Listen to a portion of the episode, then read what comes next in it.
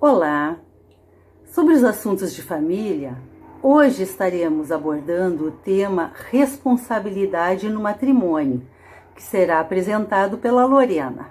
Bem-vindos, amigos, irmãos, a mais um encontro de reflexões nos nossos assuntos de família.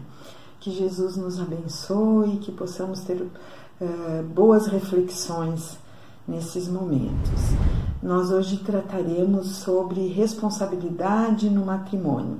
E como sempre, nós temos textos que nós nos baseamos, e hoje as nossas reflexões são baseadas nos livros SOS Família, eh, ditado pelo Espírito Joana de Ângeles, pela psicografia de Divaldo Franco, e pelos livros Leis de Amor e Vida e Sexo, ditados pelo Espírito Emmanuel pela psicografia de Francisco Cândido Xavier. E esse material também vocês encontram no link logo abaixo na descrição do nosso vídeo. Esse link leva direto ao nosso site e ali tem é, esse material, assim como é possível também ouvir em podcast é, esse nosso vídeo. Então, falar sobre responsabilidade no matrimônio, nos despertar é, para essa realidade da, do desafio da convivência a dois. Não é fácil para nós, em muitos momentos, convivermos conosco mesmo, é, com as nossas angústias, com as nossas aflições, as nossas inseguranças, às vezes nos desequilibramos por conta dos nossos próprios pensamentos, das nossas atitudes, e aí, quando estamos é, numa convivência tão íntima, tão próxima com outra pessoa, isso também aparece. É o jeitinho do outro, o meu jeitinho, a nossa maneira de ser, a nossa estrutura de personalidade, a nossa herança de nós mesmos, de outras vidas. E é justo essa herança de outras vidas que muitas vezes nos traz a esse encontro. E como é importante que nós lembremos disso, que nós eh, nos convidamos um ao outro para enfrentarmos uma vida junto, para partilharmos uma vida junto, exatamente para podermos quitarmos débitos anteriores.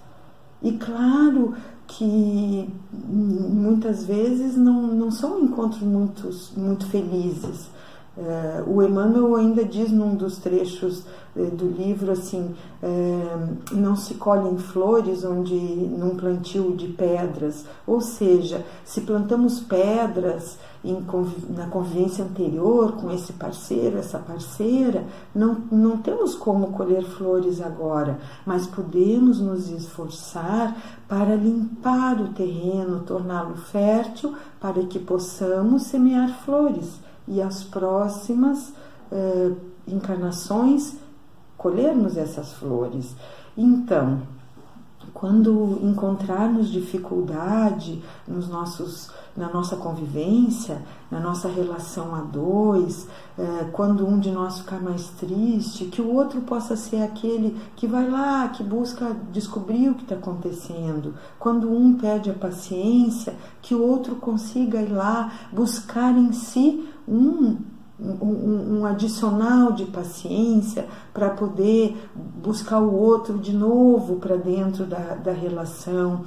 Uma relação a dois nós construímos no dia a dia e, e, precisamos sempre uh, estarmos com o coração nessa relação, com um desejo imenso de nos melhorarmos, de proporcionarmos uma vida boa para nós, para o outro, uma vida tranquila a dois. Claro, eh, nós viemos para aprender a perdoar, para aprender a amar, para aprender a respeitar para aprender a servir. Mas nem percebemos, mas na maior parte do tempo nós queremos ser amados, perdoados, servidos e respeitados. Lembremos-nos disso. É, não é fácil para ninguém, é difícil para todos. E claro que tem situações em que o divórcio se faz necessário, porque a convivência fica tão difícil, há tanto desrespeito, há tanto desamor, que, que não resta outra alternativa para tentar evitar um mal maior.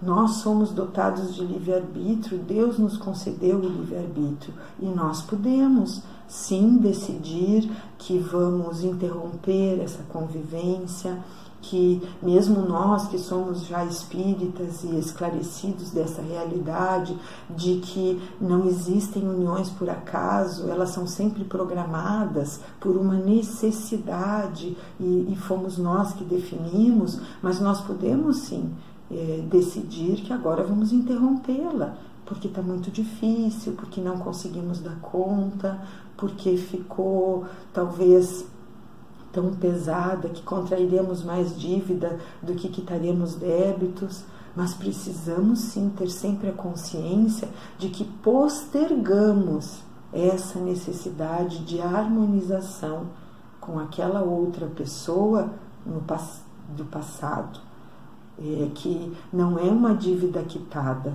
que deixamos para depois, porque toda dívida precisa ser quitada mas nós podemos postergá-la e tem casos que realmente essa é a única solução. Então não, não vamos nos culpar por isso. Vamos ter tranquilidade, vamos ter equilíbrio para poder decidir o que é melhor mas vamos sempre buscar primeiro a harmonização, o equilíbrio, vamos uh, tentar não nos afastar do outro, uh, não permitir que ele se afaste daquela relação que nós programamos partilhar juntos. Vamos nos socorrer da oração, vamos orar sempre, vamos, vamos pedir força a Jesus, a Deus para que nós possamos uh, nos sair bem dessa proposta de convivência a dois.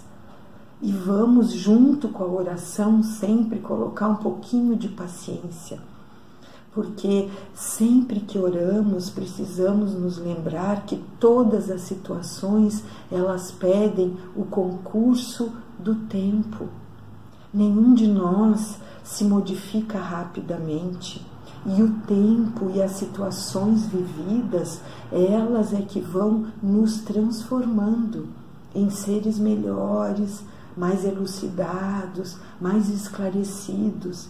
Então vamos olhar com amor para nós mesmos, para o outro que caminha conosco, um olhar de perdão para ambos e sempre um olhar de, de compaixão de humildade, de serenidade, buscando força em nós mesmos, em Deus, em Jesus e, e buscando despertar no outro esse, esses mesmos olhares, esse mesmo esclarecimento.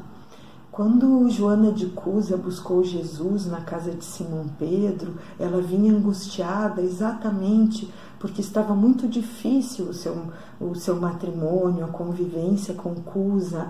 E, e Jesus eh, coloca para ela que ela devia perseverar, que ela devia perdoar, que ela devia entender, que ela devia se dispor a amar um pouco mais. E foi isso que ela fez. Ela conseguiu levar o matrimônio com Cusa até o desencarne dele. Joana foi uma grande servidora de Deus e de Jesus e uma, um excelente exemplo para nós. Então, uh, vamos manter o equilíbrio, vamos manter a serenidade para podermos decidir, mas sempre elucidados pela responsabilidade que temos.